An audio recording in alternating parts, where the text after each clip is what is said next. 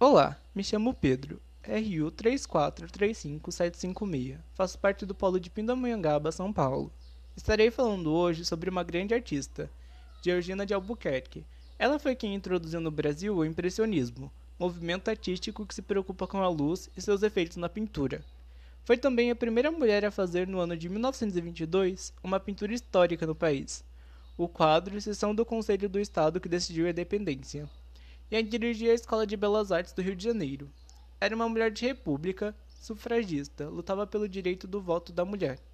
Nascida em 4 de fevereiro de 1885, em Taubaté, interior de São Paulo, deu início aos estudos da pintura aos 15 anos, sob a tutela do pintor italiano Rosalbino Santoro, que vivia na casa dela. Com ele, a artista aprendeu os princípios básicos da pintura, como aplicar as leis da perspectiva e as técnicas de mistura de tinta. Como aluno de Santoro, Georgina expôs pela primeira vez em 1903, aos 18 anos, na décima Exposição Geral de Belas Artes. Em 1904, aos 19 anos, Georgina mudou-se para o Rio de Janeiro. Na capital fluminense, ingressou na Escola Nacional de Belas Artes, onde foi aluno do pintor Henrique Bernardelli. Henrique lecionou na escola até 1906, quando foi substituído por Eliseu Visconti. Um ano após ter ingressado na Escola Nacional de Belas Artes, Georgina participou da 12ª Exposição Geral, contudo sem declarar que pertencia à instituição, destacando apenas o nome do mestre dela, Bernardelli.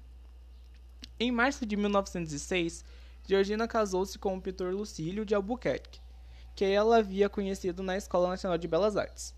Laureado em 1905 com o prêmio que lhe garantia uma viagem ao exterior, Lucílio foi à França no ano seguinte, acompanhado da esposa para estudar.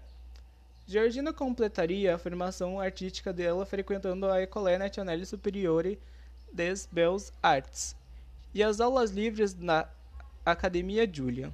Ela se tornou a primeira mulher brasileira a obter sucesso nas rígidas avaliações de ingresso da Escola Nacional de Belas Artes Francesa.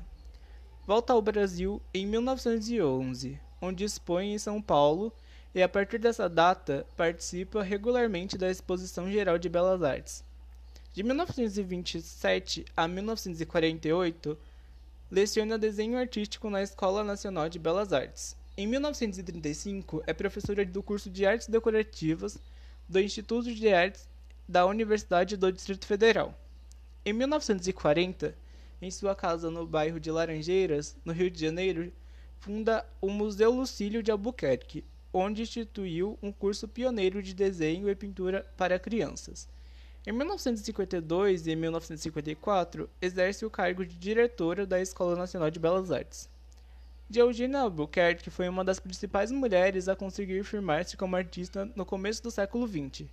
Em suas pinturas, a artista tem como parâmetro o impressionismo e suas derivações. Ela apresenta uma paleta de cores luminosas, empregadas com sensibilidade. Os temas mais constantes de Albuquerque são o nu, o retrato e a paisagem. Em raio de sol ou dia de verão, com amplas pinceladas, ela explora as incidências luminosas e a vibração cromática. A partir de 1920, passa a trabalhar com uma paleta mais sóbria e a realizar pinturas com temas da vida popular, como Duas Roceiras ou No Cafezal, entre outros. Embora tendo sido muito importante para a arte no Brasil, não temos nenhum museu em sua homenagem ou uma escola, principalmente em sua cidade natal. Em alguns livros de história podemos ver sua principal obra. Contudo, não se estuda muito sobre esse grande artista, essa grande artista tão importante de sua época, que lutou por seu direito e trouxe grandes polêmicas com suas artes na época. E assim encerro esse programa. Agradeço a todos que me ouviram até aqui. Peço que digam o que acharam e se já conheciam ou ouviram falar dessa grande artista. Um abraço a todos, até a próxima.